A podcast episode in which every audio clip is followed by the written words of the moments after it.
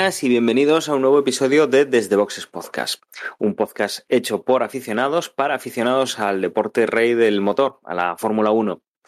En esta ocasión vuelvo a estar con, con, vosotros después de tres episodios en los cuales Emma me ha tenido que, sustituir como conductor del, del, programa. Temas de, eh, bueno, de salud, de un tema de garganta que, que me ha tenido pues estas tres semanas alejado. Y hoy, pues vuelvo eh, para hacer un podcast previo para, para el Gran Premio de Francia y que, que, la verdad es que tenemos también un poco de desbandada por la otra parte del equipo. Como Juan ya apuntó hace tiempo, no, no vamos a coincidir. Eh, parece que está el destino jugando con nosotros y hoy no, no lo tenemos. Y tampoco está, tampoco está José. Pero sí que tengo a Emma, como siempre. Muy buenas, Emma. Hola Dani, ¿qué tal? Bienvenido de vuelta. Aquí estamos los dos solitos para este previo del Gran Premio de Francia y de el triplete que se nos avecina. Pues gracias por la por lo de la, la bienvenida y bueno, vamos a meternos en, en fregado y no voy a decir aquello, vamos a hacer uno rápido porque aunque estemos dos, estas cosas las carga las carga el lemón y, y nos podemos enrollar con cualquier historia. Pero vamos a empezar, si te parece, con, con, noticias, porque tenemos alguna así bastante fresquita, que es noticia confirmada y que, bueno, que es interesante. Eh, te estoy hablando del, del tema de Ocom, eh, que ha renovado durante tres años. Ya solo el hecho de que digan cuántos años ha renovado y sea más de mm, indefinido o, un año más ya es una novedad, ¿no? En los últimos, los últimos tiempos de la Fórmula 1, pero bueno, el hecho de un contrato de tres años se lo amplían hasta el 2024, eh, desde luego sí que es una, una novedad interesante y bueno, es un piloto joven que por el cual apuesta el, el equipo Renault, bueno, el equipo Alpine, eh, de forma importante con ese contrato hasta 2024. Así es, Alpine se une al reciente también ampliación de contrato de Norris por parte de McLaren con esta ampliación de, Ocon por tres años, que como te decía son tres años y, y bueno, ya es un número considerable y desde luego aparta Ocon definitivamente de la órbita de, de Mercedes, ¿no? Ya con estos dos que ha estado en la estructura más los tres que va a estar, pues definitivamente su carrera deportiva a corto medio plazo, por no decir largo también, pues no va a estar del lado de Mercedes y se va a tener que, que sacar el rendimiento y las habichuelas eh, con los franceses, ¿no? La verdad que viendo el rendimiento que ha mostrado en esta primera parte de temporada y con el podium que hizo a finales del año pasado, pues mmm, bueno, pues sobre todo con este arranque de temporada a mí me convence si, si, me, ah, si de mí dependiera la renovación. Me convence para renovarle teniendo en cuenta los pilotos que hay con posibilidad de, acabar en el equipo, ¿no? En algún momento dado, yo creo que Alpine barra Renault barajó, debió barajar picar a la puerta de, de Gasly, como también es francés y viendo los resultados que está haciendo en Alfa Tauri y la posible mm, desgana que pueda llegar a tener en un momento dado Gasly de bajarle Red Bull del equipo y después no promocionarlo otra vez a tenor de los resultados y e intentar chinchar ahí para sacarlo del equipo, pero bueno, los resultados con su rendimiento ha mejorado y, y bueno, no, no ha tenido dudas para renovarlo hasta, hasta 2024 y, y, sellar la pareja de pilotos para Alpine para, de momento, el próximo año van a estar Ocon y, y Alonso seguro porque ya tienen contrato, pero en 2023 Ocon va a estar seguro y vamos a ver qué pasa con, con Fernando Alonso y sin duda con este anuncio de Docon por parte de Alpine, una de, de los movimientos que había en el mercado de cara a la próxima temporada, pues ya se finiquita, ¿no? Era una de las plazas que estaba ahí libres, que no tenía contrato de cara a 2022 y ahora ya, ya lo tiene. Y, y en el mercado queda, queda lo que va a pasar en, en Mercedes, tanto por la parte de Hamilton como por la parte de, Bottas, ¿no? Como grandes movimientos, salvo que pase algo, entre comillas, anormal, no, no previsto, que desequilibre las piezas, pero como incógnita, al margen de posibles movimientos en Haas o, o algún, Alfa Romeo y tal, siempre te puedes encontrar con alguna sorpresa de última hora, pero en los equipos top, pues únicamente quedaría por ver la decisión de que tomen Mercedes y Hamilton, Bottas, Russell o otro que, que, que no, no, no, sabemos.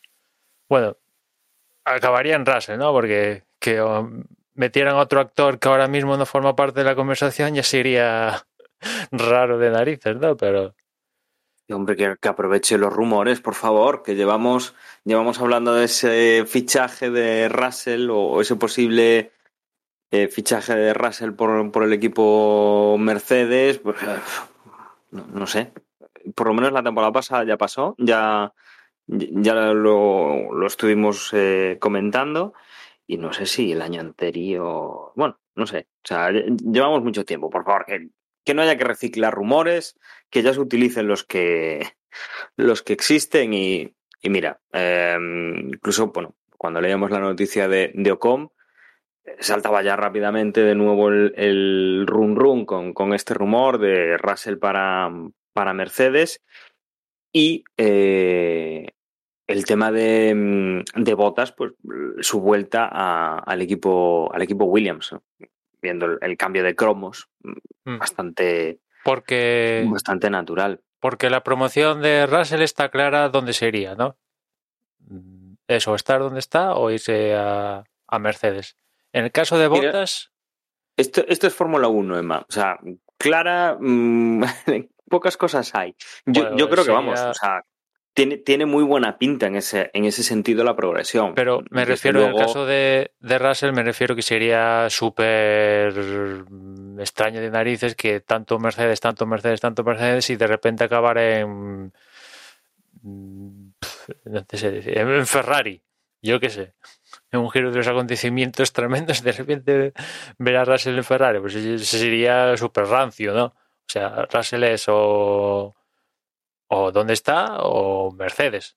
En el caso de Bottas, pues teniendo en cuenta que ya ha estado en Williams, que ya tiene una edad, no es que sea viejo, evidentemente no es viejo Bottas, pero ya tiene una edad, eh, ya sabe lo que ha lo que es tocar monoplaza de posibilidades de campeonato del mundo, a mí me recuerda un poco caso Massa, que tuvo en Mercedes, bueno, tuvo en Mercedes no, en Ferrari no sé cuántos años, tuvo monoplaza para ganar el campeonato del mundo, de hecho por algunos segundos estuvo rozándolo, tocándolo con los dedos y al final bajó a Williams, ¿no? En el caso de Bottas puede seguir el mismo camino que, que siguió su compañero, porque creo que Massa también llegó a ser compañero de Bottas, ¿no? En algún momento dado, en, en Williams precisamente, ¿no? Y... No, a ver, raro, raro es el caso en el que un piloto eh, top, pues eh, en algún momento, pues baja directamente del coche para irse para casa. Eh, a ver, se me ocurre el caso rarísimo de, de Rosberg, ganó el Mundial y el año siguiente se retiró. Rosberg, digamos que está en la zona de edad media alta de la, de la parrilla, pero en aquel momento bien podía continuar en el equipo Mercedes sin ningún tipo de problema y podría haber tenido otras, otras opciones, ¿no? Pero si analizamos eh, salidas, pues tenemos recientemente pues la de Sebastián Vettel, que, que salió de, de, un equipo, en teoría, porque esto ya siempre con lo de Ferrari es, hay que ponerlo muy con lo de en teoría. Salió un equipo puntero, de los que tenían que estar arriba, de los que tenían que luchar por ganar, etcétera, etcétera. Bueno, pues ahí está. Eh, ahora mismo disfrutando, entre comillas, de carreras, de momentos, de oportunidades eh, en, en otro equipo digámoslo así, entre comillas, de retiro. Eh, tenemos a Kimi todavía corriendo. Tenemos a Fernando, que por temas de, bueno, ha terminado cambiando a equipos en teoría inferiores, coches inferiores, que, obviamente lo han, demostrado, que, que, no tenían lo que, lo que prometían. Se ha ido a la Fórmula 1 y ha vuelto a la Fórmula 1. Y quizá un caso también así eh, paradigmático, pues teníamos a, Michael Schumacher que pasó más o menos lo mismo. O sea, tuvo esa supremacía que hasta que no ha venido Hamilton no se ha igualado. Eh, pasó dos años, dos años después de aquello en, o, tres años en, Ferrari sin, sin, retirarse, sin resultados, se fue, al cabo de un tiempo volvió, bueno, estuvo, o sea, estuvo trabajando en lo que terminó siendo pues un poco el germen de, de Mercedes. No sé qué cantidad de, de, mm, de, mérito darle ahí, ¿no? Estas cosas siempre son complicadas. Obviamente era un gran piloto, tenía mucho, mucho trabajo con, con los mecánicos y con los ingenieros. No sé hasta qué punto, pues, eh, dejó en, en, una muy buena posición a Mercedes para, para ganar, o si, bueno, estas cosas de, desarrollo eh, simple y llanamente que no tienen que ver con, los pilotos que ha tenido la escudería para, para, probar, ¿no? Pero bueno, que no es un caso extraño, ¿no? Los hay más sonados, los hay menos sonados. No, no, no. Los pilotos tops han, han estado en esos, en esos retiros y me suenan ahora recientemente pocos que digan, mira, mm, tengo eh, cuatro títulos de campeón del mundo, yo he llegado hasta aquí. No, cuatro títulos se tienen pocos, pero ahora que me los has puesto todos juntos, o sea, Vettel, el propio Alonso, Raikkonen, la posibilidad de botas, eh, lo que decía antes de Massa, eh, el propio Schumacher, que son, ya, ostras, ya llevan más de los dedos de una mano en los últimos, algo más de 10 años, ¿no? y piensa, piensa una cosa, Emma tenemos, ¿cómo decirlo? Tenemos varios efectos aquí también. Eh, la Fórmula 1, eh, de sus inicios y quizá un poco, un, poco distinto pues, a otros deportes, eh, en sus inicios pues era un, un, deporte elitista, ¿no? Es decir, no cualquiera llega a, a que a alguien le ponga un coche de Fórmula 1 o que mm, su familia tenga dinero pues para decir, venga, voy a invertir, voy a meterme en un equipo de Fórmula 1 y voy a montarme en el coche. O sea, digamos que la Fórmula 1 venía un poco de ahí y claro, eso no eran, no eran chavales de 16, 17, 18 años que de repente decían, bueno, pues a la Fórmula 1, ¿no? Gente con, con una, una edad, una veteranía. No es que fueran muy mayores, pero desde luego eh, si miramos otros deportes o, en otros, eh, por ejemplo, el fútbol, que la carrera del deportista hacia los 35, 36, 40, digamos que físicamente ya, ya se nota. Eh, en Fórmula 1, pues eso en aquella época pues estaba muy, muy, superado porque, bueno, mm, no eran tan exigentes los coches a nivel de, de, de forma física y podían aguantar un poco más los años, ¿no? hemos bajado con el tema de la generación PlayStation, la generación que vienen de los cards, que es una forma fácil de, fácil entre comillas, eh, o, accesible de comprarle un cart al, chaval que cuesta una pasta, pero es mucho más sencillo que, oye, mi hijo de 30 años quiere meterse en Fórmula 1, compra una escudería, monta un equipo. O sea, es muchísimo más sencillo lo de la progresión desde, desde el karting y se ha popularizado, eh, hemos tenido primero esa fase, luego hemos tenido la de las PlayStation, esos pilotos que han venido del karting y que, han llegado muy pronto a la Fórmula 1 conociéndose todos los circuitos eh, gracias a los simuladores, a los juegos y, todo esto, que es de donde sacan eh, su conocimiento. Y yo creo que ahora estamos teniendo un poco una regresión a el tema de que pilotos más mayores mantengan su posición en la parrilla y que se junten con pilotos muy jóvenes, eh, que son esa generación de PlayStation de simuladores y como que ahí hay una cosa extraña en la que no parece que encontremos unos talentos virtuosísimos y se le den o se le den muchas oportunidades, pero tampoco, tampoco dejamos que se vayan los muy veteranos porque los tenemos ahí aparcados, que, es que además tenemos un montón de títulos de, campeón del mundo, bueno, tenemos eh, los cuatro de Vettel, Kimi Rekonen, tenemos los de Fernando Alonso, o sea, vamos amontonando experiencia en equipos que no son los punteros, o sea, es una situación un poco, un poco extraña, ¿no? Entonces, eh, cualquier cosa ahora, hablar de la Fórmula 1, de, tema de fichajes, de quién se va, de quién se viene, y sobre todo con la irrupción de otra vez también aquello de, mm, pues, pues con lo de Stroll, voy a comprar un equipo de Fórmula 1 para meter a mi hijo. Em, em, em, estamos en una época, yo creo que muy extraña. O sea, ¿qué piloto trae eh, petrodólares para, para, invertir? ¿Qué piloto vale? ¿Qué piloto es joven y, lo puede desarrollar? ¿Qué piloto, mm, aunque es mayor, oye, que se venga para mi equipo, que se retire así un poco tal y que me haga ganar eh, puntos y dinero en mi yo creo que es que ahora yo creo que tenemos la mayor amalgama de, de mm, tipologías de pilotos que, yo creo que en los últimos de los últimos años.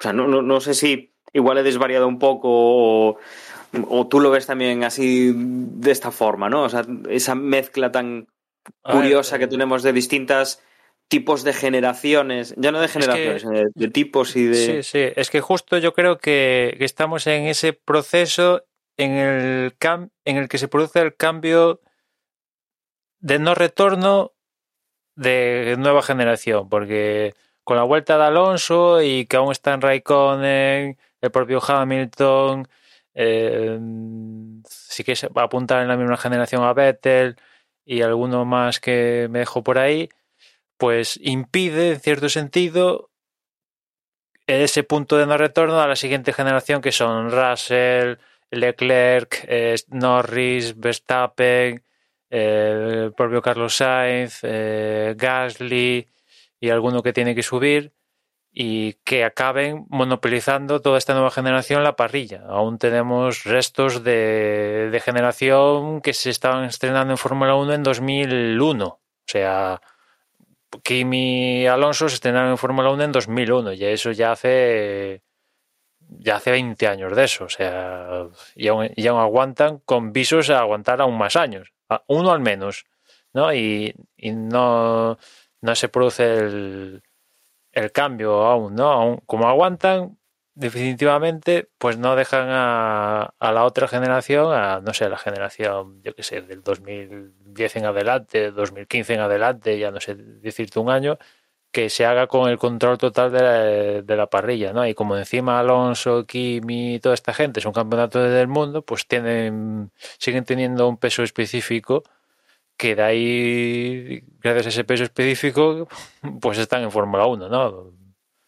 es que, es que además, tú, tú dirías, o sea, y tú piensas y dices, caray, es que eh, a priori pilotos como Vettel, como Alonso, como Kimi, o sea, pilotos que, han conseguido campeonatos del mundo y han estado en lo más alto, que, no creo que es que hayan perdido muchas capacidades a día de hoy, pero, pero mm, no sé, o sea, te daría la sensación de decir, oye, pues estos tienen que ser los tops. ¿Sabes? O sea, lo, lo piensas con, con el fútbol y dices, a ver, es que Cristiano Ronaldo ya está hacia el final de su vida deportiva pero se le sigue considerando top y debe estar en un equipo top. Pero... Bueno, aquí siempre hay que partir de la base que la Fórmula 1 cuenta mucho la máquina, ¿no? Sí, sí, sí, obviamente la máquina, el año, la, el reglamento y tal, ¿no? Eh, Lo mismo que... Aquí más que el físico en sí, que evidentemente a lo que va sumando años, en algún momento se notará porque físicamente tienes menos reflejos y tal, pero por ejemplo, el, mayor, bueno, Alonso, que el próximo mes cumple 40, yo creo que Alonso no tiene ningún problema físico. El problema de Alonso es que ha estado dos años donde no ha tocado Fórmula 1 y ha perdido una rutina de, la propia Fórmula 1, de estar rodando con neumáticos estos Pirelli todos los días, eh, mecanismos que en esos dos años la Fórmula 1 pues ha cambiado, ha evolucionado todo, hasta cómo se cuenta las, lo, lo, que pasa en parrilla, lo que pasa en carrera después a los ingenieros, ¿no? Eh, nuevos métodos de, trabajo, etcétera. Y eso que Alonso ha estado implicado en el Dakar, en, en el WEC, en la IndyCar y ha estado activo al máximo nivel competitivamente, ¿no? Y, y con resultados, que ha sido campeón del mundo y tal pero ha estado dos años de que no ha tocado Fórmula 1 y, y, lo está pagando a día de hoy, más que físicamente, ¿no? Yo creo que físicamente a día de hoy ningún piloto de la parrilla ya tenga 40, 35, 30, evidentemente con menos edad. Pero uno, un, uno pensaría, uno pensaría, Emma, tienes toda la razón en el sentido de, de la máquina pone mucho de y, y, lo hemos dicho durante mucho tiempo y no, no voy a quitar la razón a, a una afirmación que yo creo que durante mucho tiempo la, la, hemos puesto encima de la mesa. Pero cabría esperar, o por la lógica, que uno de los pilotos más laureados, o sea, que los pilotos más laureados eh, tendrían que estar en los equipos de arriba, se habrían peleado por. Y, y, y estaríamos viendo, pues, Mercedes, en vez de con un piloto eh, top y un segundo piloto, pues, no sé, te, te, esperas pues que todas las escuderías tengan un piloto top claro, o, aquí... dos. Claro, que, que es el punto. A Fernando, Fernando en un Mercedes, claro. en, un, en, un, eh, en un Red Bull, eh, no sé, y, y, los tenemos ahí como, como en esa especie de retiro y no sé, es una. Pero aún así ha encontrado sitio. ¿eh? Parrilla, parrilla, rara. Sí, sí, efectivamente. Porque, porque se valora. Por ejemplo, volviendo a lo de Botas, Botas queda libre y nadie se está peleando por fichar a Botas, que habla mucho del nivel que tiene Botas. Se acaba en Williams, habla mucho del nivel, porque nadie se está peleando. ¡Uh, queda libre! Eh, vamos a mover cielo y tierra para pa ficharlo. Al final, Vettel ha encontrado no. asiento en Aston Martin, que tampoco es mala plaza. Aunque el coche no acabe de ir, pero es Aston Martin. Eh, Fernando Alpine. Bueno, no es mala. Tiene un grupo automovilístico detrás. Es marca oficial, ¿no? Eh, ¿Qué más? Eh, Kimi ha acabado en Alfa Romeo. Quizás es así un poco el que más a menos ha ido, ¿no? Pero bueno, al final, pues. Eh... Pero está ahí. Pero está, sigue estando ahí ¿qué, en parrilla, ¿qué hace, ¿no?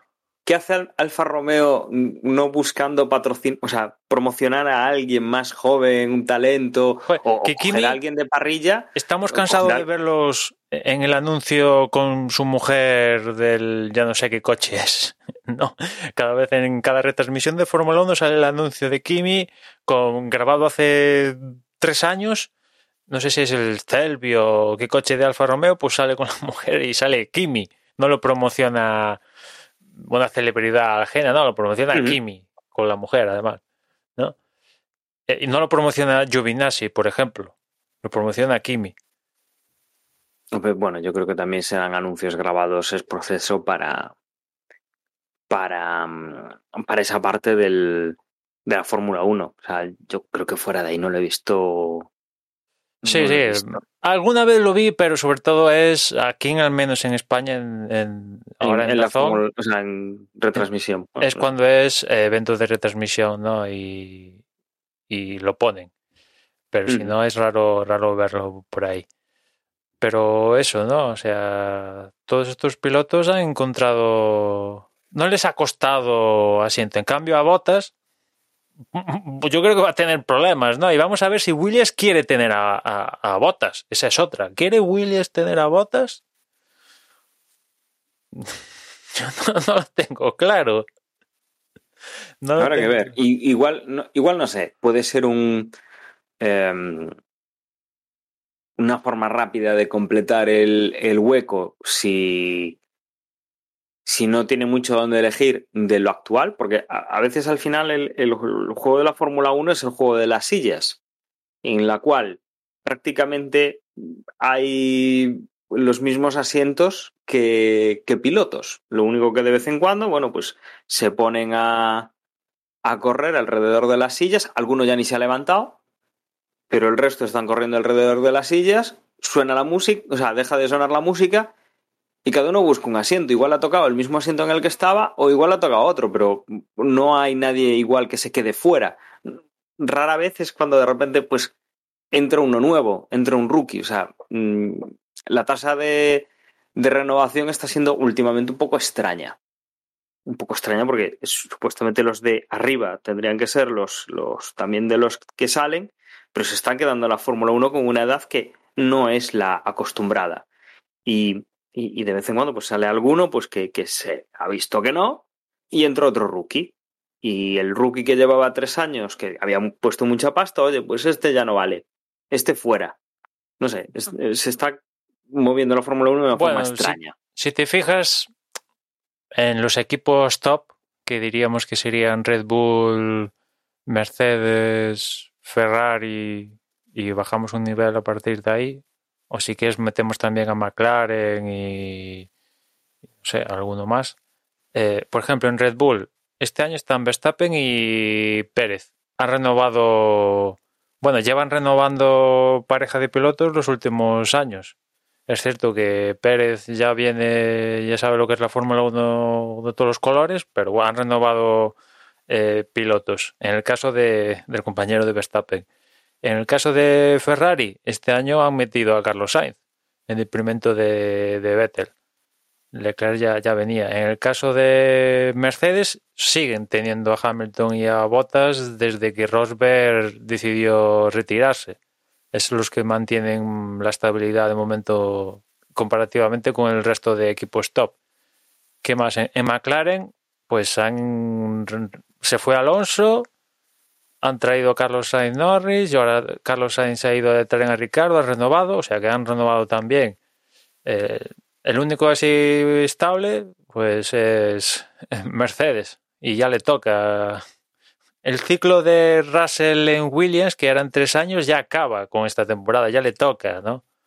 Y aparte que Bottas sistemáticamente lo hayan renovado año a año, con posibles cláusulas de renovar si haces ciertos resultados o cierta cosa automáticamente un año más, pues no ayuda a emitir una imagen de consolidación, ¿no? Mientras que el resto de pilotos lo firman dos años, tres años, incluso alguno más años que eso, que ya es una locura. Bottas era año, año, año, año, año, año. ¿Y, ¿Y por qué? Porque estaban esperando a, por un lado, que Hamilton esté maduro ya, ya se haya cansado de ganar. y por otra que, que Russell definitivamente acabará de, desarrollarse definitivamente, ¿no? Que yo creo que Russell ya ha completado su, su etapa de comerse basura en, en, Williams. Es cierto que tiene algunos puntos a mejorar en Williams, de, de, la etapa de Williams. Hay algún puntito porque no ha acabado en algún escenario que ha podido puntuar con Williams y hacer la machada, no ha acabado de consolidarlo pero ese gran premio que tuvimos en, el año pasado en Shakir, donde se montó en el Mercedes, en un Mercedes no pensado para su estatura y tal, eso hay que tenerlo en cuenta también, y se subió, no hizo la pole, pero enseguida se puso en cabeza e iba camino de, ganar el Gran Premio, de no pasarle lo que le pasó en, en boxes y después lo que le pasó eh, más adelante, etcétera, etcétera, ¿no? Y aún así, en esa carrera acabó por delante de, del propio Bottas, si no recuerdo mal, ¿no? Eh, o sea que le toca. La cuestión es, eh, ¿Toto Wolf se va a atrever a meter en el equipo a Russell y a Hamilton? Si es que continúa Hamilton, que yo imagino que Hamilton va a continuar. Se hará de rogar, pero continuará. O sea, se hará de rogar, o sea, entre comillas, ¿no? O sea, llevará eh, su. O sea, estirará un poco el chicle, mm, dirá, no lo sé, me lo pienso. Mmm, y, bueno, estirará un poquito para, para darse, para darse importancia y toda la, y toda la Te digo una cosa, si este año, si poniéndome en las mieles de Hamilton, ¿eh? ganar un campeonato del mundo de tú a tú contra otra escudería, cosa que no ha pasado hasta la fecha. Es, cierto que ha tenido un año donde Ferrari lo ha apretado un poquitito, pero al final no lo, no lo apretaron hasta la última carrera. Ahora sí que parece que Red Bull va a apretar a Mercedes hasta la última carrera. Y de conquistarlo, momento perfecto, ocho campeonatos del mundo, el que más campeonatos del mundo tiene. Además, en un año donde le has ganado a un rival mm, dificilísimo con, contra otra escudería, no contra tu propio compañero de equipo, perfecto para retirarse. ¿Y qué más ah, tienes que demostrar? Eh, nada, ¿no? Y encima te acabas retirando por todo lo alto, ¿no? Porque uno de los problemas que tienen estos megadeportistas que consiguen la leche de campeonatos, etcétera, es que no aciertan a la hora de saber retirarse, ¿no? Por ejemplo, estamos viendo con Rossi en bueno, Emma, Emma, ni tú ni yo, ni yo creo que mucha gente acertaríamos con, con esto, porque llegas ocho títulos y dices, coño, uno más. Venga, o sea, el, el, el tema de, de, Rosberg, de coger y dices, ahora ya he ganado, ya está, me voy. O sea, eso es rarísimo. Que te salga bien, que te salga mal, que, que veas que te tienes que retirar porque no das y, y, es que ya no das más. Y el caso de Bottas es raro, el último año... pero al menos Hamilton es que ya tendría ocho en la maleta, ¿sabes? O sea, ostras, no es lo de Rosberg sí que es más raro porque un año y tal, pero teniendo en cuenta cómo se dio y tal, pues más o menos le iba a ser muy difícil conquistar otro contra el propio Hamilton, ¿no? Pero eh, se acabó retirando. En el caso de Hamilton, que tiene la leche de poles, la leche de victorias, eh, la leche de puntos, ocho campeonatos y lo gana y tal, ¿no? Es que lo tiene todo. O sea, ¿qué, qué quieres? Tener ya, puedes tener nueve, puedes tener diez o puedes no volver a ganar una carrera, porque hay un cambio de reglamento y puedes no volver a ganar una carrera en tu carrera deportiva. O sea, mira lo que le pasó a, a, Schumacher, que al final se retiró fruto de también influyó que vino Alonso y le ganó los, los dos mundiales antes de retirarse, ¿no? sobre todo en el 2006 eh, vino con Mercedes y la imagen de Schumacher después de su paso por Mercedes era exactamente la misma que cuando se retiró en, en, Ferrari, pese a que cuando se retiró en Ferrari ya había dos años que no conquistaba el título. A ver, siempre ha ganado siete, en las dos retiradas ya había ganado siete títulos, ¿no? Pero yo creo que la imagen de Schumacher descendió bastante después de su paso por Mercedes depende. Yo, yo, creo que depende mucho de cómo lo mires, ¿eh? Porque, a ver, ahora te, paras a pensarlo y, tú como aficionado, como aficionado que conoces la historia un poco de, de, cómo ha sido la carrera de Michael Schumacher, eh, hombre, claro, o sea, conociendo, o sea, estando en el futuro, el pasado es fácil de decir, ah, pues yo habría invertido en bitcoins, pues 10.000 euros. Y, Capitán y, claro, oye, y somos la leche. Sí. Efe, efectivamente, ¿no? Pero eh, dices, pues, pues volvió a la Fórmula 1, oye, mm, pues muy bien, pero es que antes hizo esto, mm, antes de los de los títulos de Ferrari, pues Ferrari no había ganado, estuvo con su, o sea, tuvo sus disputas, sus toda su historia en la Fórmula 1, al final a ver, depende un poco cómo lo quieras enfocar también, pero desde luego no le quita mérito el haber corrido dos temporadas más, tres temporadas más, que dices, bueno, pues lo ha intentado, ha probado. O sea, no, no, no le quita lo que ya hizo.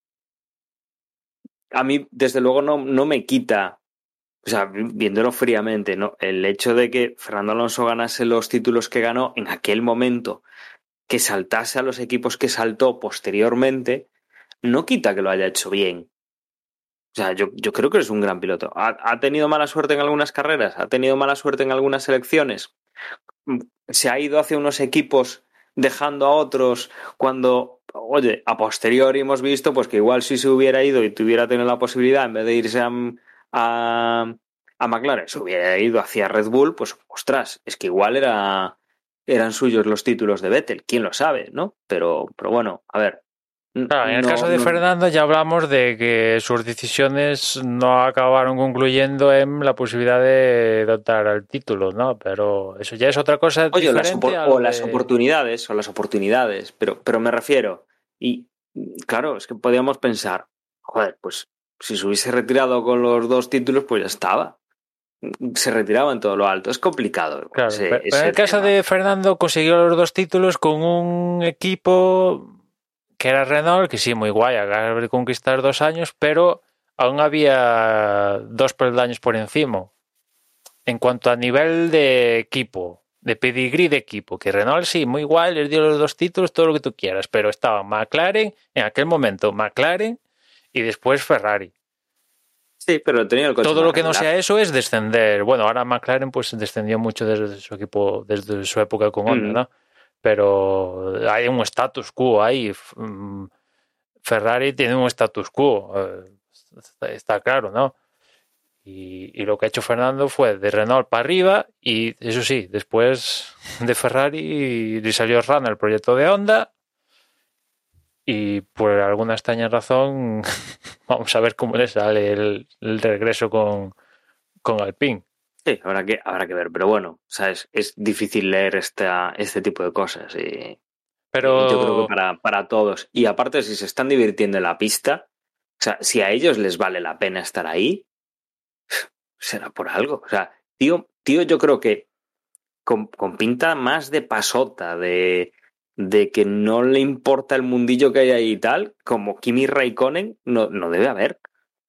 Y Kimi Raikkonen, pues estuvo donde estuvo, estuvo en, en un equipo de estos que dices, top, en eh, Ferrari, eh, consiguió lo que consiguió. Oye, y después de eso, sigue ahí en la parrilla, que entre comillas pasa desapercibido, que lo único que hace es ir a correr y ya está. O sea, ¿que puede ser por la pasta? Pues igual es por la pasta. Posiblemente pudiera sacar la misma pasta, yo que sé, pues haciendo anuncios y dedicándose a otra historia, o a otras fórmulas o lo que sea. Pero a él le gusta esto y seguro que corre por, por gusto y cuando se canse, se cansará y se retirará. O sea, no es tanto verlo como en plan, a ver, mmm, me lo estoy pasando bien, pero yo creo que a partir de ahora ya no voy a ganar, me retiro. Si se lo pasan bien, yo, yo creo que, vamos, no, no, no hay duda. O sea, siguen pasándoselo bien, les gusta eso. Vamos, eh, a mí me gusta de vez en cuando lo de ir a correr a los, a los Cats y soy el más competitivo de, de la pandilla y disfruto, vamos, aunque no llegue el primero, aunque quede segundo, aunque fuerce y termine saliéndome del circuito, lo que sea. Vamos, esto a ellos les pasa lo mismo. No, sí, imagino que divertirse y, y adrenal, el chute de adrenalina lo siguen teniendo, pero al final esta gente también vive mucho de, y, y del ego. Volvemos, y, y volvemos al principio. O sea, y están ahí porque pueden, porque les dan esa oportunidad. Porque ellos, ellos no es que tengan en propiedad el asiento de Red Bull, de Mercedes, de. No, no, no, no. Red Bull les ofrece ese asiento y le interesa. Si Red Bull dijera, no, mira, es que el año que viene tengo un muy buen piloto que viene joven y que me interesa más que tú. Y ese asiento, pues ya no lo tienen. Pero bueno, les dan las oportunidades, ellos quieren, pues, pues ya está. Ya está, no, no hay. Yo, yo, creo, vamos, no hay, no hay más historia. Lo único que luego por detrás está ese tema de no entran nuevas generaciones, hay, acumulamos talento en equipos más modestos o que no luchan por, o sea, luchan por posiciones y de hecho se están dando muchas luchas ahí interesantes, ¿no? Pero no, no luchan por las posiciones en el podium, que al final es lo que te da eh, básicamente los puntos y los y los, eh, nuevas, los, campeonatos y todo eso. Nuevas generaciones han entrado, pero lo que te decía antes, no ha acabado, esta nueva generación no ha acabado de monopolizar toda la parrilla porque mm. algunos de los que han sido campeones del mundo, no, todos los que han sido campeones del mundo en la antigua generación, pues sigue. Incluso, sí, salvo Rosberg, el único, el, el, único caso raro es Rosberg y ya está. Sí, él y Baton, ¿no? Que decidió irse y... Ah, sí, también. Efectivamente, Baton también. Sí, pero el resto. Bueno, eh, Baton sería el mayor de todos, me parece. Por ahí, por ahí no sé. No sé cómo andaría con Kimi, pero. Pero sí, sí, por ahí andaría. Bueno, que habrá que ver, habrá que ver un poco esas noticias de. Tanto especulamos ahora y tan, tanta, tanto castillo en el aire nos montamos, habrá que ver un poco el tema, tema de Russell.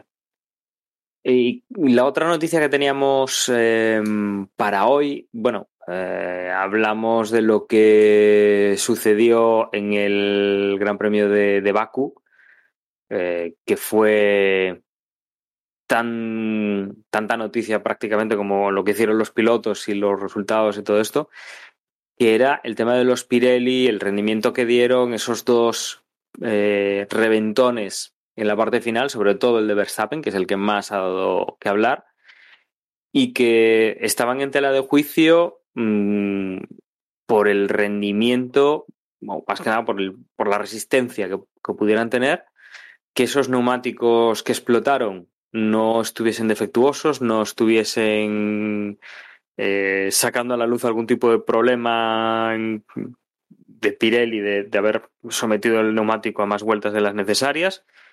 Y Emma, nos han comentado, o sea, nos han sacado prensa, eh, nota de prensa desde, desde Pirelli que, que, no es culpa de ellos este, este problema de los neumáticos. Bueno, ¿no?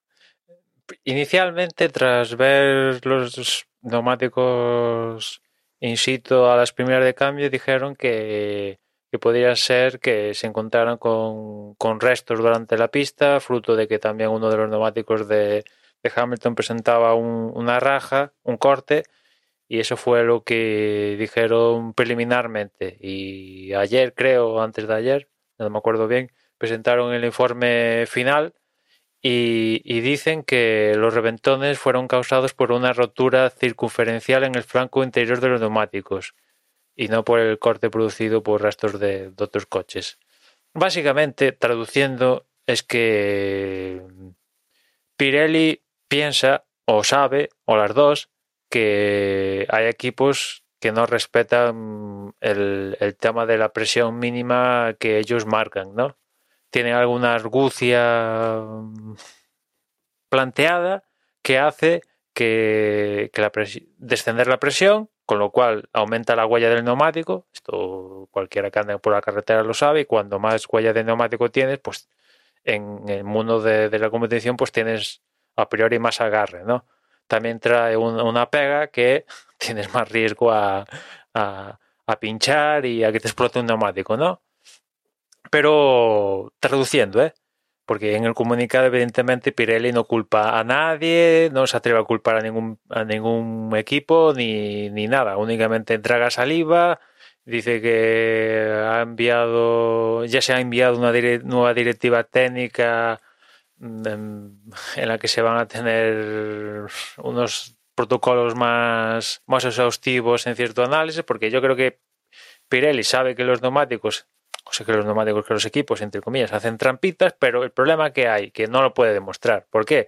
Porque no hay. No, no tiene un sensor para que mida la presión de monitoreo en vivo durante la carrera, cosa que va a empezar a pasar a partir de la próxima temporada, donde los, estos sensores que miden la presión se van a estandarizar en todas las escuderías y Pirelli va, sí que va a poder monitorear la presión de los neumáticos en, en vivo durante la, carrera, eso a partir del próximo año. Pero este año, como no, no, no se puede hacer, únicamente pueden medir la presión o antes o después, y después pues no, no tiene mucho sentido porque se ha variado las condiciones, hay dilataciones, cambios de temperatura, con lo cual lo miden antes, pues antes evidentemente todos cumplen, pero se hacen, hacen las triquiñuelas, que esto es de, de manual de, de escudería que quiere ganar unas décimas, todas las imágenes tendrán algo y hacen algún mecanismo para estar por debajo de las presiones recomendadas. Evidentemente, los equipos dicen, porque Red Bull y Aston Martin, que son los afectados de Baku, han salido, salieron ambos con comunicados después del de Pirelli diciendo que ellos en todo momento han respetado todas las directivas, todas las recomendaciones de Pirelli y tal, pero claro, aquí yo donde veo el problema es que Pirelli sabe que los equipos hacen, entre comillas, trampitas, no lo puede demostrar y, y, y como el próximo año esto ya lo va a poder monitorear en vivo, pues el próximo año esto ya es, nada, se acabará. Pero este año han tenido fruto de esto, pues tener que sacar una directiva técnica, y vamos a ver qué pasa con los nuevos protocolos y qué pasa a partir de a partir de, ahora, ¿no? Pero yo creo que Pirelli no se ha atrevido a culpar a los a los en este caso a Aston Martin y a Red Bull porque no tiene pruebas. Si tuviera pruebas, otro estaríamos hablando de otra cosa, pero como no tiene, porque no, no, no las puede tener, salvo que salga alguien de Red Bull o Aston Martin y confiese, oye, mira, que sí, que tenemos un cierto mecanismo, nuestro coche, la suspensión de nuestro coche actúa de determinada manera, que, que baja, rebaja la presión y con eso aumentamos el rendimiento, lo que sea. Como no van a salir, pues Pirelli ha tenido que tragar saliva eh, y, y bueno, hacer vía FIA con la directiva técnica, imagino que también apelando al, al temas de seguridad, como si por temas de seguridad casi que puedes modificar el reglamento a toro y mocho, pues apelarán si tienen si tienen que ir hasta las últimas consecuencias apelarán hasta que es por cosas de seguridad para si tienen que escribirlo negro sobre blanco en el reglamento para que este año atajar definitivamente este problema, pues imagino que lo harán como última consecuencia, pero de momento se han limitado a una directiva técnica que puede llegar también a ser, si no cumples con la directiva técnica, reportada a, a comisarios, pero digamos que está un escalón por debajo de tenerlo ya escrito definitivamente en el reglamento, ¿no? Fuerzas de poder al final, entre Pirelli, los equipos, la FIA de por medio, nosotros viéndolo desde la barrera. Pues nada, poco a poco, a ver cómo, cómo pasan este año hasta que, como dices, ¿no? El, año que viene la tecnología del coche de calle llega a la Fórmula 1 y podamos tener las presiones de los neumáticos en todo momento monitorizadas luego, tendremos, luego tendremos la coña de que, claro, cuando enchufen los neumáticos nuevos, tendrán que decirle al piloto, oye, dale al botón para resetear el sensor de las presiones, para. evidentemente, los equipos sí que monitorean sus presiones en, en vivo y tal, pero cada uno tiene sus sensores de cada padre y, claro, y imagínate tener que.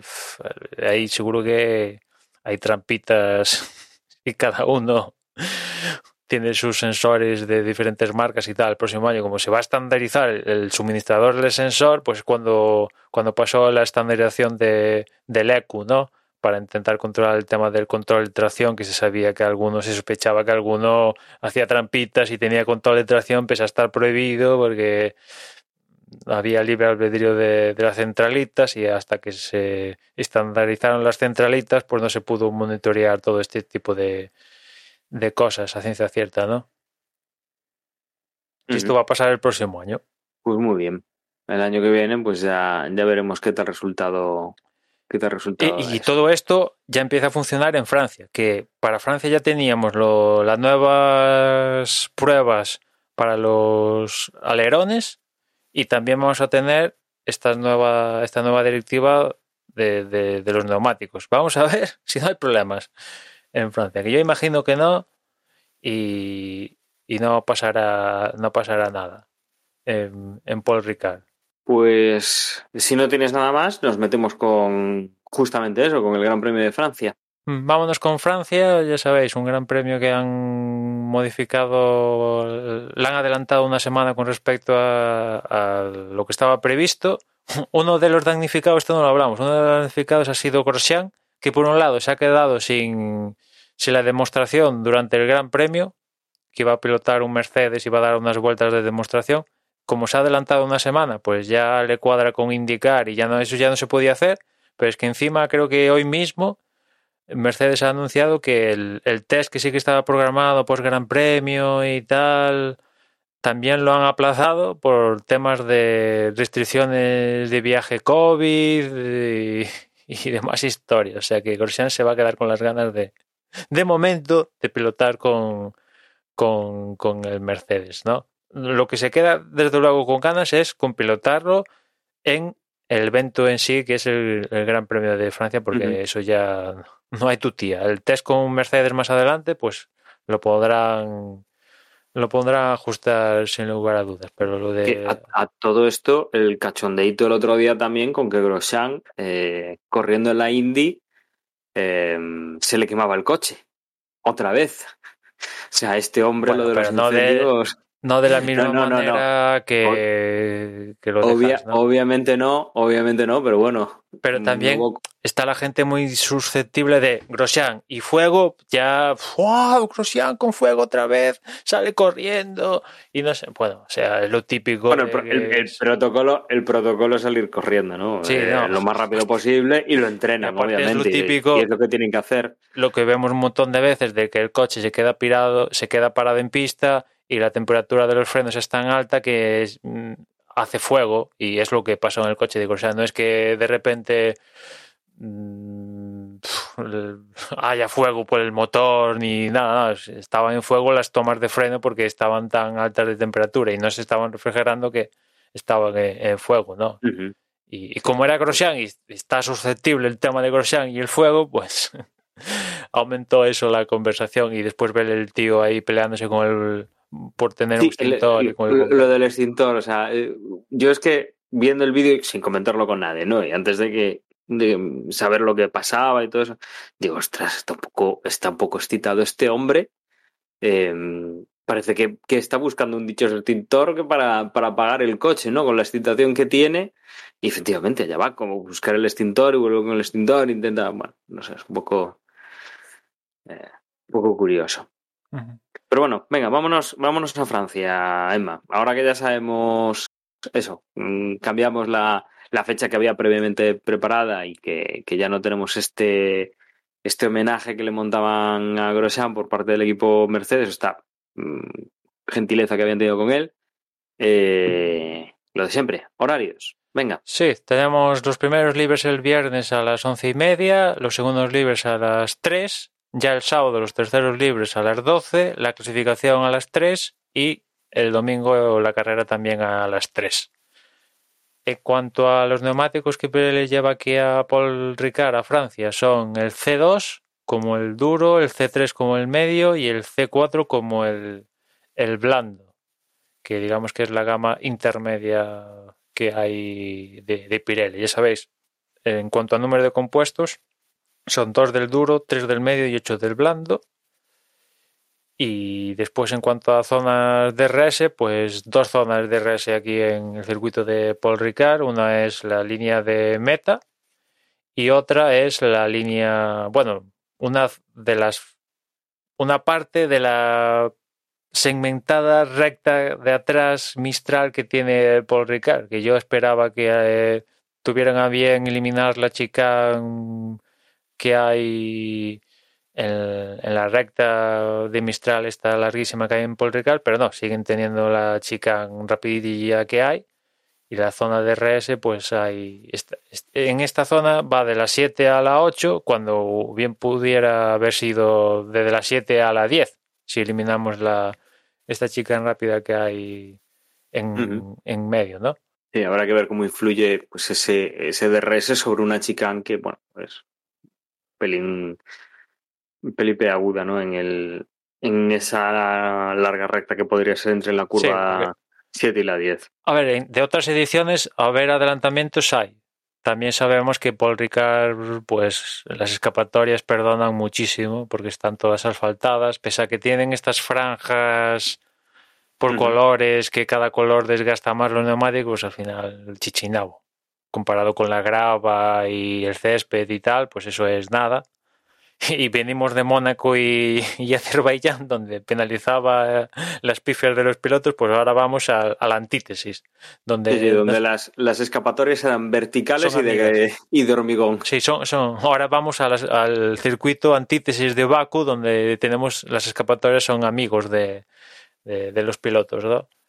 Y en ese mm. sentido ya sabemos que Portugal pues penalizar a los pilotos. No, seguramente habrá control de límites de pista en alguna zona, ahora no, no sé decir cuál, pero seguro que va a haber controles de, límites de pista porque algún que otro piloto ya ha sido sancionado, por ejemplo, acuerdo de Ricardo que, que, en, que la recta de atrás está larga, saliendo de la chicane precisamente, yéndose hacia la 10, pues adelantó por fuera en la parte final de, la carrera.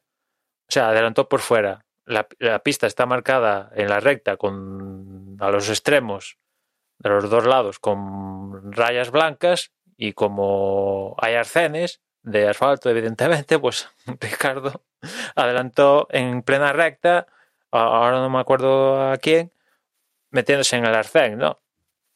Y lo sancionaron. O sea que imagino que sí que va a haber control en algún punto del circuito, control de, límites de pista. Y nada, es el regreso a, Paul Ricard. El año pasado no, tuvimos no tuvimos carrera aquí en el circuito. Y, vamos a ver qué pasa en la edición de, este año.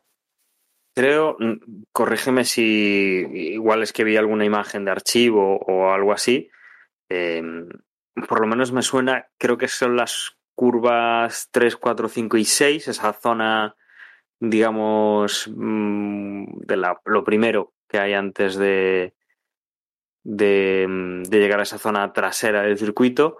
Eh, me parece que este año mm, se han reasfaltado, ¿no? Se ha aprovechado y, se ha hecho ahí un, por lo menos un, una renovación de ese, de ese asfalto, me, parece haber visto. No sé si a ti te suena de. Ah, no, no, no lo vi, no lo vi, pero bueno, no me extrañaría que aprovechara para reasfaltar alguna parte. Como... No cambio de trazado, como estamos viendo en alguna otra, en algún otro circuito, con aprovechando, pues ya que asfaltan, pues vamos a cambiarlo un poco, pero, pero bueno, sí que creo que, que algo le han tocado al asfalto en esa, en esas zonas, ¿no? Bueno, es una parte mm, de las más reviradas que tiene el, el trazado, ¿no? O sea que. De las más dificultosas que tiene, diría.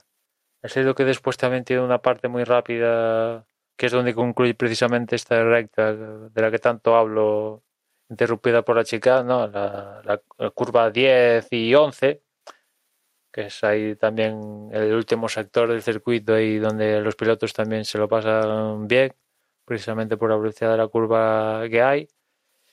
Pero sí, sí, esa parte que dices que se ha asfaltado, pues es así de las más, técnicamente hablando. Y quizá, quizá sobre todo igual la más icónica en justo lo que comentas, ¿no? Esos distintos colores en el exterior, en el asfalto eh, de las escapatorias, que, mm, o sea, yo recuerdo siempre esos colores y esas es tan llamativo, ¿no? Lo que no sabía o no, no tenía conocimiento es el e, ese detalle de que la pintura que le echan es más menos abrasivo o más menos deslizante. Bueno, entiendo que es más menos deslizante porque aquí el que sea abrasivo no interesa, interesa un poco más. No, es abrasivo, ¿eh? O sea, ahora no, no, recuerdo si es azul el que está más cerca de la pista, pero el que está más cerca de la pista es menos abrasivo que el que está más. O sea, no es, no es que a los pilotos les ralentice o tal, sino que les destroce los neumáticos. Sí, es la idea, según tengo entendido, es en plan lija.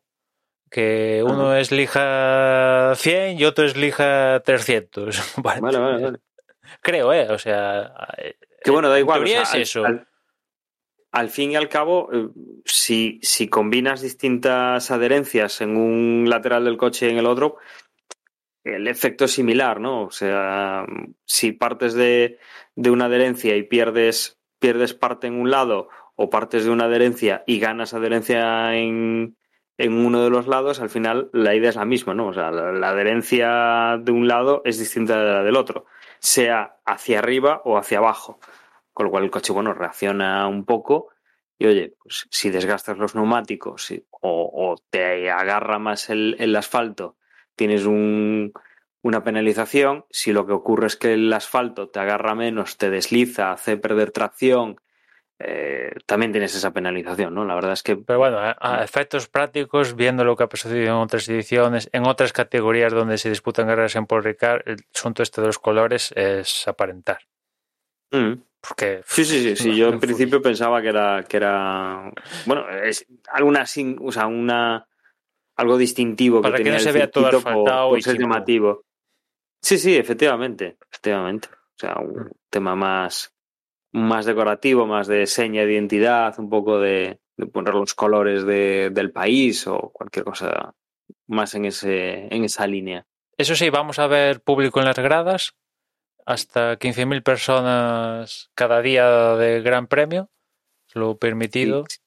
Si no recuerdo mal, es que además Francia, me suena que este, este fin de semana ya es cuando entre otras cosas, también quitan bueno, el tema de la COVID, ¿no? Que andamos todos pendientes de, estas, de estas historias, de qué es lo que hace el vecino para, para ver cuándo lo hace tu país. Pero creo que estaban ya con el tema de que en, espacio abierto, pues quitaban la limitación de las mascarillas, con lo cual, si, ya van a quitar mascarilla, el, el, tema de que permitan público en los, en los espectáculos deportivos, pues ya es, es fácil que, estas cosas pues empecemos a verlas, claro. Bueno, ayer vi un partido en... ¿Dónde era? En Budapest, en Hungría, puede ser. Con el estadio a tope, sin mascarillas, ninguno. O sea, como antaño. Tal cual, esto de, de, la Eurocopa, ¿no? O sea que... Sí, se hacen, se hacen raras ahora estas cosas. Sí, sí. O sea se hacen muy raras. Volver a eso está más cerca de, de lo que parece. Igual no aquí sí, sí. En, en, España, pero en otros países están más cerca de, de volver a ese escenario. La, la, verdad es que, bueno, según cómo te lo tomes y, tal, y ahora saliendo un poco del, del, del tema de Fórmula 1, ¿no? Pero bueno, eh, estamos viviendo la pandemia que, que, yo creo que este año, eh, y supongo que tu, tu visión será similar, ¿no? O sea, va a afectar, a, está, está, afectando obviamente a la Fórmula 1, pero desde luego no es el año pasado y bueno, como mucho tenemos alguna cancelación y, y, el rediseño que se hizo a principio de año, ¿no? Pero bueno, la situación está mucho más controlada y depende en qué países, pues la vacunación pues está haciendo está haciendo posible este tipo de, imágenes, que posiblemente igual las medidas en España pues se pasan de de, mm, de ser un poco, pecar un poco de, de cautelosas todavía, pero bueno, lo de Hungría si es lo que decías tú, del estadio como siempre, sin mascarillas y tal,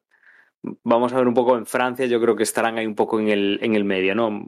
Con distancia, no todo el público y con, con todo esto, pero yo creo que vamos en ese sentido a un buen ritmo y, y a pesar, bueno, pues de los cambios que ha habido este año en la Fórmula 1, que no son los del año pasado, eh, algún cambio de fechas, como hemos movido Australia o, o alguna caída de última hora, tipo Canadá, eh, que hemos suplido pues con dos grandes premios en, en, en Austria. Bueno, yo, yo, creo que este año mm, ya no hay mucho, mucho más que.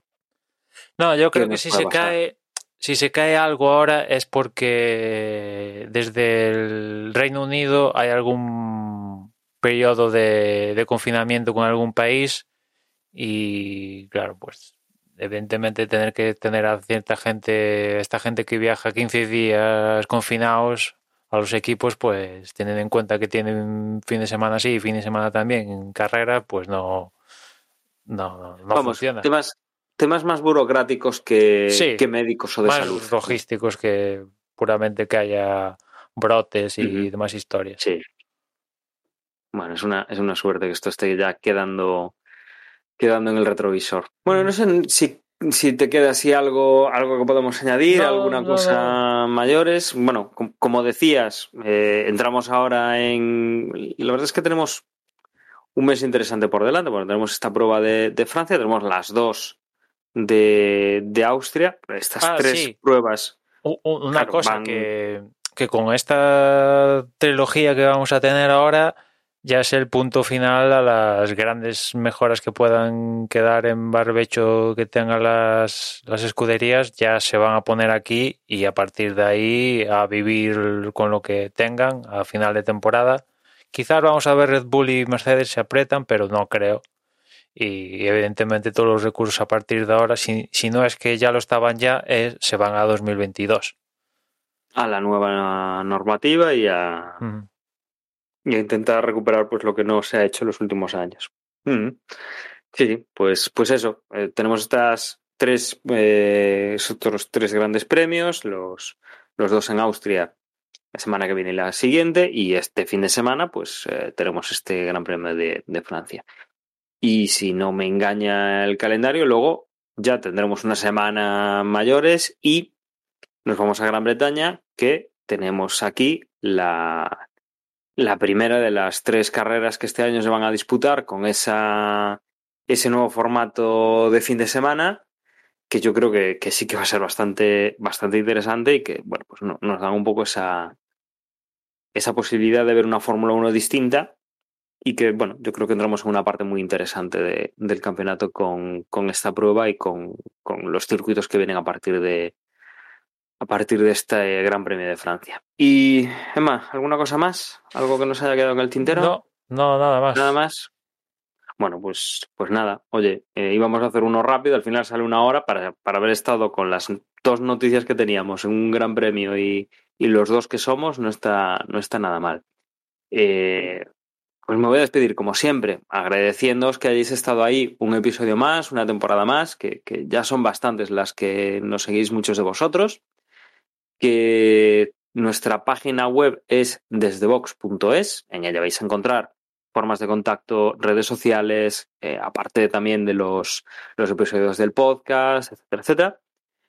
Eh, y nada, recordaros que si nos queréis mandar un correo, eh, la dirección es desde boxespodcast.gmail.com y que tenemos un grupo de Telegram que es t.me barra donde podéis opinar. Yo, pues eso, me despido ahora, os dejo con Emma, que recordará también las redes sociales y nada más. Un saludo y hasta luego. En Twitter, como siempre, nos encontráis como arroba desde boxes y por mi parte nada más. Un saludo a los compañeros que no han podido estar hoy y nos escuchamos en la próxima carrera.